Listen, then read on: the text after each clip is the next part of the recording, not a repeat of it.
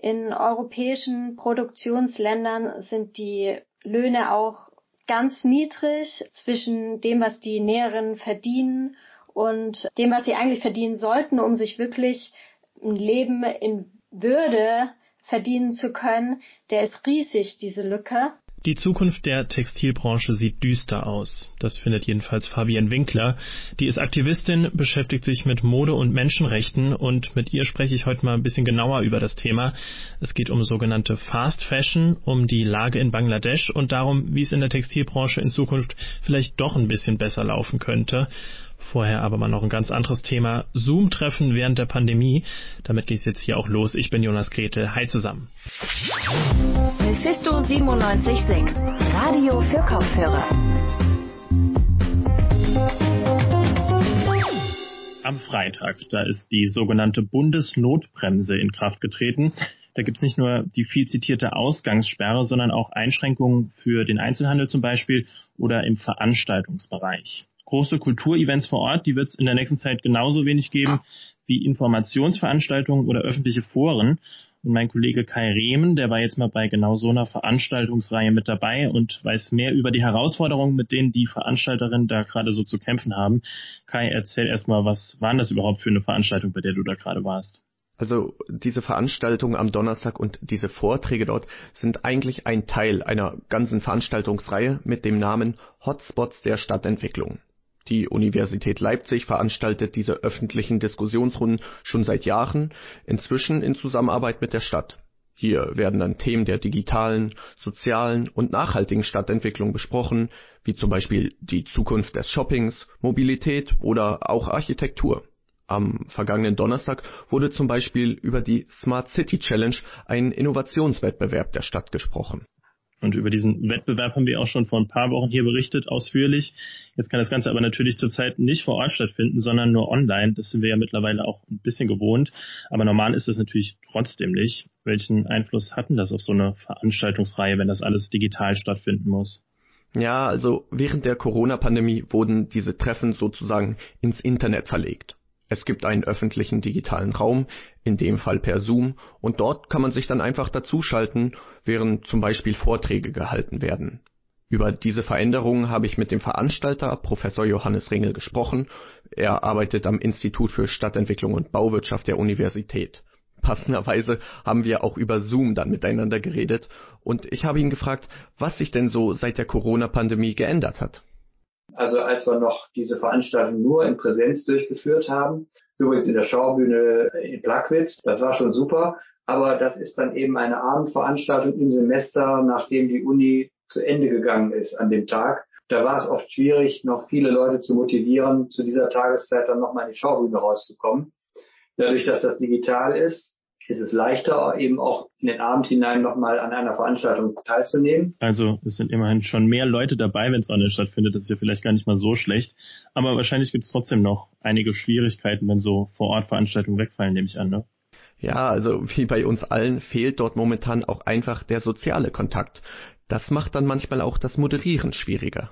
Also wenn einem die Diskussion so ein bisschen auf dem Ruder läuft, hat man in der Präsenzveranstaltung gerade, wenn man eine gewisse Routine hat, wenn man merkt, so eine Diskussion läuft nicht dahin, wo man sie eigentlich hätte erwartet oder wo sie zielführend, was die Thematik angeht, sein sollte, dann kann man da eingreifen. Ne? Man kann da ein bisschen besser moderieren. Das ist im digitalen Medium nicht so ganz einfach. Professor Ringel hat auch erzählt, dass man zuvor im Anschluss an ein solches Event auch einfach mal gemeinsam ein Bier oder einen Wein getrunken hat.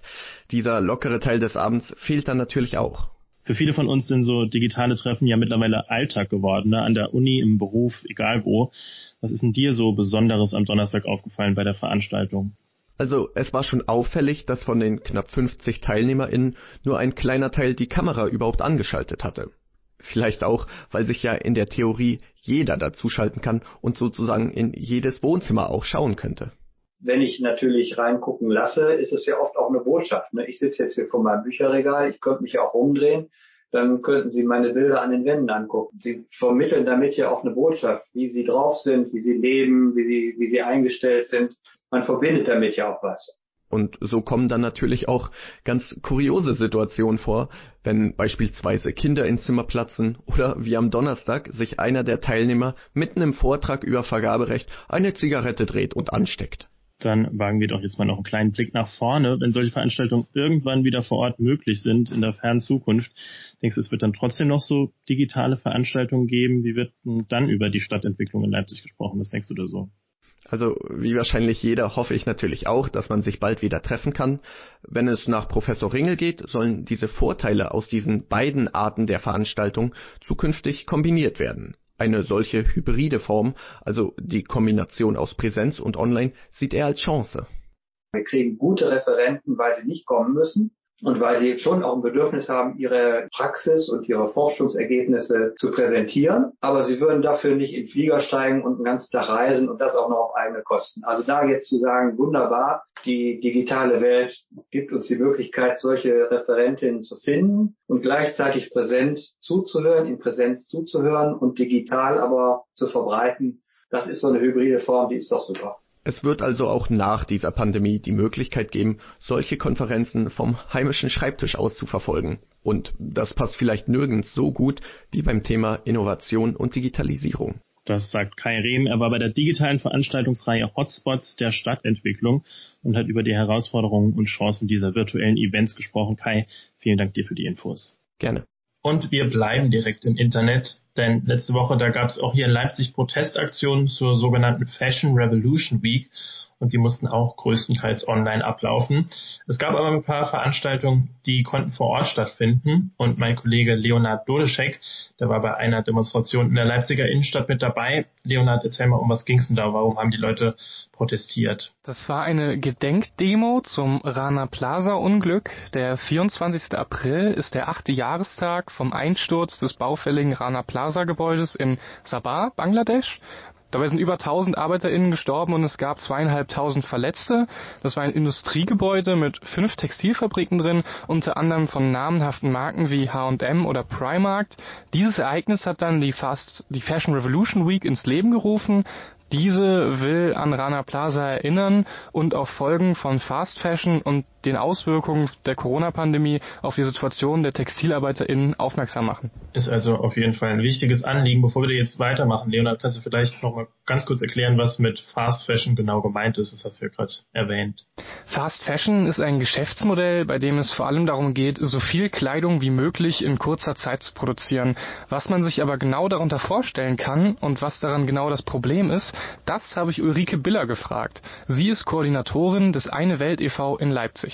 Fast Fashion ist quasi ein Konzept, Mode in vielen Kollektionen bis zu zwölf im Monat rauszuhauen und quasi so den Konsum anzukurbeln, dass möglichst viel gekauft wird und vielleicht sogar auch gar nicht so getragen wird. Es geht nur ums Konsumieren, ums Kaufen, Kaufen, Kaufen und das muss ganz schnell gehen und wird ganz billig verkauft und unter horrenden Bedingungen für Mensch und Umwelt im globalen Süden produziert. Das ist Fast Fashion und ein Konzept, das eigentlich in der Zeit wie heute überholt werden muss. Es geht also auch darum, dass dauernd Anreize geschafft werden, irgendwie um neue Produkte zu kaufen. Nur wenn schnell viele Produkte produziert werden, dann bleiben halt auch oft andere Dinge auf der Strecke, wie zum Beispiel die Arbeitsbedingungen. Wahrscheinlich hat die Textilfabrik in Bangladesch, von der du gerade eben erzählt hast, auch Fast Fashion produziert, nehme ich an. Ja, Rana Plaza ist natürlich ein drastisches Beispiel, unter welchen Bedingungen Mode für den europäischen Markt produziert wird. Als Folge von billiger, schneller Produktion gibt es halt zum einen eine hohe Umweltbelastung, da billige, nicht recycelbare Materialien benutzt werden und es gibt natürlich auch schlechte Arbeitsbedingungen, da am Arbeitsschutz gespart wird dass dieses Rana Plaza Gebäude damals eingestürzt ist, das ist ja auch bei uns in den Medien breit diskutiert worden. Gab es da vor Ort irgendwelche Konsequenzen? Wie ist es denn da so weitergegangen? Ja, in der Tat, es gab weitreichende Konsequenzen. Vor Ort gab es groß angelegte Protestaktionen. Dabei konnte der Mindestlohn auf 75 Euro im Monat erhöht werden. Außerdem wurden baufällige Fabriken geschlossen und Arbeiter haben sich das Recht erstritten, Gewerkschaften zu gründen. Auch, wie du bereits gesagt hast, in den westlichen Medien gab es eine große Resonanz. Und folgedessen gab, kam es in der Mitte Mai 2013 zur Unterzeichnung des Bangladesch Accord. Und das ist was? Irgendwie ein Vertrag mit bestimmten Mindeststandards oder was kann man sich darunter vorstellen? Also der Accord of Fire and Building Safety in Bangladesch, wie es in Gänze heißt, ist ein Abkommen zwischen westlichen Modefirmen wie zum Beispiel Primark, H&M, Mango und Produktions- und Zulieferungsfirmen in Bangladesch. Da garantieren die westlichen Modefirmen gewisse Standards, zum Beispiel Brandschutz- und Arbeitsschutzstandards, Inspektionen, dass Arbeiter Sicherheitsmängel an unabhängige Stellen melden können. Diese Standards werden von unabhängigen NGOs überprüft und die westlichen Modefirmen sind rechtlich zur Einhaltung dieser Standards verpflichtet. Das ist weltweit einmalig. Normalerweise ist die Überwachung von Arbeitsstandards in Zulieferfirmen in Ländern des globalen Südens nämlich auf freiwilliger Basis. Der Bangladesh Accord läuft jedoch am Ende dieses Monats aus und ein Anliegen der Fashion Revolution Week ist es, eine Verlängerung des Bangladesh Accords zu fordern. Aber wenn das jetzt nicht verlängert werden würde, also wenn der Akkord tatsächlich ausläuft, wie würden das die Situation in Bangladesch beeinflussen? Kann man da schon irgendwie was prognostizieren vielleicht? Also der Bangladesh Accord wird von einem anderen Gesetz, dem sogenannten RSC Deal, abgelöst.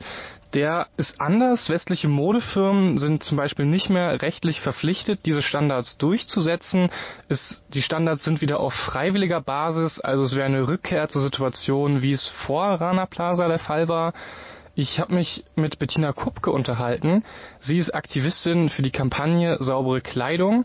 Auf der Fashion Revolution Week hat sie mir erklärt, dass das Problem am RSC-Deal ist, dass die Brandschutzstandards nicht mehr von NGOs überprüft werden, sondern von der Regierung in Bangladesch. Wenn der Bangladesh Accord ausläuft, dann wird wieder das Bangladesch interne System greifen. Und das ist ein großes Problem, weil der größte Wirtschaftssektor in Bangladesch ist die Textilproduktion. Und Wirtschaft und Politik sind komplett nicht voneinander getrennt in dem Fall. Und viele Menschen, die jetzt in der Politik sitzen, haben selber Textilfabriken schon besessen oder haben Textilfabrikbesitzerinnen in der Familie. Und deswegen ist ihnen die wirtschaftliche Lage sehr viel wichtiger als die Menschenrechte der Näherinnen. Also man kann sagen, dass mit dem RSC-Deal die wichtigsten Maßnahmen des Bangladesh Accords nicht mehr greifen würden. Okay, jetzt gab es knapp acht Monate diesen Bangladesh Accord. Die Maßnahmen hören sich ja auch wirklich gut an auf jeden Fall. Aber hat das Ganze denn wirklich was verändert dort vor Ort? Ist die Situation von den Textilarbeiterinnen in Bangladesch jetzt besser als vorher? Ja, auf jeden Fall. Wie ich schon gesagt habe, es wurden erstmal einige Fabriken wegen grober Sicherheitsrisiken geschlossen. Auch wurden durch die unabhängigen Inspektionen die Arbeitsverhältnisse von über zwei Millionen Arbeitern, ArbeiterInnen untersucht. Mit den gesammelten Informationen konnten auch sehr viele Sicherheitsrisiken behoben werden. Es lässt sich also erstmal sagen, dass der Bangladesh Accord in gewissen Hinblicken eine Verbesserung erzielt hat. Ganz unkritisch lässt sich es aber nicht sehen. Salat Hassan war während des Unglücks Student in Sabah. Er war bei den Rettungsarbeiten in Rana Plaza beteiligt und hat sehr viele Freunde in der Textilindustrie. Ich habe mit ihm auf der Demo zum Rana Plaza Gedenktag gesprochen. Er hat ein gänzlich anderes Bild der Lage. Es hat sich nichts geändert, weil große Unternehmen wie Primark die Fairtrade-Standards als Verhandlungsmittel einsetzen. Sie sagen den Leuten, ihr habt hier keine Arbeitsbedingungen, die dem Fairtrade-Standard entsprechen, deswegen bezahlen wir euch auch nicht nach diesem Standard. Das Leben der Arbeiter hat sich also überhaupt nicht verändert. Am Leben der Arbeiter vor Ort hat sich überhaupt nichts geändert, das sagt Salat Hassan, der beim Unglück in Bangladesch mit dabei war. Und genau darüber will ich jetzt mal noch ein bisschen ausführlicher reden, und zwar mit Fabienne Winkler. Die ist Aktivistin beim Entwicklungspolitischen Netzwerk Sachsen und Teil der Kampagne für saubere Kleidung. Und mit ihr bin ich jetzt verbunden. Hallo, Frau Winkler. Hallo. Frau Winkler, trotz Bangladesch Akkord habe sich vor Ort nichts geändert. Den Satz haben wir gerade gehört. Ist das Programm unterm Strich also gescheitert, kann man das so sagen? Ja, also momentan ist das Problem mit dem Bangladesch Akkord auch, dass es sehr ungewiss ist, wie es damit weitergehen soll. Also Gut daran war auf jeden Fall schon mal, dass es mal endlich ein verbindliches Abkommen war und dass dadurch einige Fabriken sicherer geworden sind. Aber momentan ist einfach nicht klar, ob es eine Verlängerung geben wird, ob Modemarken wieder so ein verbindliches Abkommen unterzeichnen werden und darauf drängen wir gerade massiv, weil es einfach wichtig ist und ja unabdingbar, dass äh, solche krassen äh, Dinge wie eben der Fabrikanschluss von Rana Blaser nicht wieder passieren. Und wie ist da irgendwie die Wahrscheinlichkeit, dass da sich in Zukunft nochmal was ändern könnte, dass da so ein neues Abkommen kommt? Ja, also wie gesagt, wir versuchen gerade großen Druck aufzubauen und Modemarken dazu aufzufordern, solche Abkommen wieder zu unterzeichnen. Einige haben jetzt auch schon ihre Bereitschaft dafür angekündigt. Ja, wir hoffen, dass sich das jetzt in den äh, nächsten Monaten abzeichnen wird reden wir vielleicht noch ein bisschen allgemeiner über das Thema Fast Fashion. Das Angebot da steigt ja immer mehr, zum Beispiel auch durch Online-Shops. Es wird irgendwie immer attraktiver, Kleidung immer billiger zu kaufen. Wo sehen Sie bei diesen Entwicklungen die Chancen darauf, dass vielleicht in Zukunft trotzdem nachhaltige und faire Mode für mehr Menschen verfügbar ist und dass das von denen dann auch gekauft wird? Ich glaube, das ist auch vor allem ein Problem für die Umwelt, dass es immer wieder oder immer mehr solche billigen Klamotten gibt, die ähm, auch qualitativ schlechter sind und die nur für ganz kurze Zeit getragen werden und dann schon wieder auf dem Müll oder in der Altkleidersammlung landen. Was die Arbeitsbedingungen betrifft, kann man gar nicht so pauschal sagen, ob jetzt das billigere T-Shirt unter weniger fairen Bedingungen produziert wurde als das teurere T-Shirt. Also es gibt etliche Studien, die sich auch mit Luxusmarken beschäftigt haben, wo die Bedingungen genauso schlecht waren. Jetzt hatten Sie es ja schon gerade angesprochen, irgendwie es gibt, gibt Marken, die auch gern damit hausieren gehen, irgendwie, dass sie vielleicht auch Fair Fashion Kollektionen anbieten, auch Marken wie H&M zum Beispiel, Zara und so weiter. Die werden ja eigentlich wegen ihrer Arbeitsbedingungen kritisiert, aber fahren dann auch so Fair Fashion Kollektionen. Wie kann man das einschätzen, wenn so große Marken faire Mode anbieten wollen? Hm. Man muss genau schauen, was hier als fair bezeichnet wird. Also zum Beispiel wird häufig gesagt, na, wir produzieren in Europa und äh, Made in Europe wird dann gleich so assoziiert mit fairen und guten Arbeitsbedingungen, vor allem auch Made in EU. Und dem ist halt überhaupt nicht so. Also gerade in, in europäischen Produktionsländern sind die Löhne auch ganz niedrig, also der, der Lohngap zwischen dem, was die Näheren verdienen und dem, was sie eigentlich verdienen sollten, um sich wirklich ein Leben in Würde verdienen zu können, der ist riesig, diese Lücke. Also man sollte da wirklich genauer hingucken, was wird da jetzt gerade als fair bezeichnet und was wird da jetzt gerade als umweltfreundlich bezeichnet. Manchmal sind das dann auch nur ähm, so und so viel Prozent daran ist aus Biobaumwolle. Und der Rest ist auch die Frage, wo kommt der dann her? Also man soll genauer hingucken, sagen Sie, einen Punkt da anzusetzen, dass es in Zukunft vielleicht auch ein bisschen besser wird beim Thema Mode und Menschenrechte und Umwelt.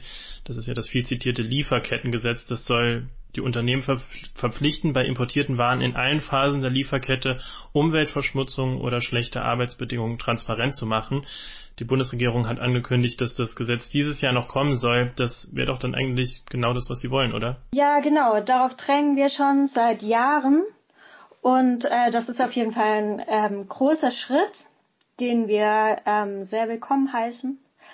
Ähm, aber wir sagen natürlich auch, dass es hier echt Nachbesserungsbedarf gibt. Also dieser Entwurf wurde stark verwässert zum Beispiel enthält er momentan keine Haftungsregelung und das wäre natürlich essentiell, dass äh, wenn es wirklich zu Verstößen kommt, dass dann Arbeiterinnen auch hier gegen die Modemarken oder Unternehmen von anderen Konsumgütern klagen können.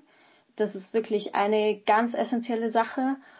Ja, und dann äh, soll das Gesetz erstmal nur für Unternehmen ab 3000 Mitarbeitern gelten, was natürlich viel zu hoch angesetzt ist, weil das wird viel zu wenige Unternehmen überhaupt betreffen.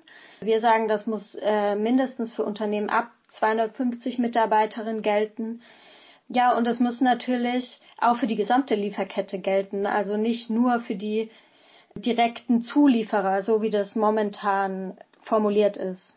Also es ist einfach noch zu schwach und wir drängen da auf ganz klare Nachschärfungen. Okay, da gucken wir zum Schluss doch noch mal ein bisschen in die Zukunft, mal vielleicht noch eine persönliche Einschätzung von Ihnen. Gibt es irgendwie eine Aussicht darauf, dass sich in den nächsten Jahren was verändert in der Textilindustrie zum Positiven? Oder blicken Sie da eher ein bisschen pessimistisch in die Zukunft? Wie sehen Sie das ganz persönlich? Wenn jetzt solche Lieferketten Gesetze kommen, auf deutscher Ebene, dann auch auf europäischer Ebene und wenn die wirklich schärfer formuliert sind, starke Gesetze sind, dann habe ich da noch Hoffnungen. Ansonsten bin ich, glaube ich, eher pessimistisch. Das sagt Fabian Winkler, Aktivistin beim Entwicklungspolitischen Netzwerk Sachsen. Vielen Dank, Frau Winkler, für das Gespräch. Und das war's dann auch mit unserer Folge hier am 26. April. Danke an Tristan Kühn und Eva Heiligensetzer. Die haben die Folge heute vorbereitet und organisiert. Uns gibt's dann wie gehabt am Mittwoch wieder. Bis dahin wünsche ich euch jetzt schon mal eine gute Zeit. Macht's gut und bis demnächst. Mephisto 976, Radio für Kopfhörer.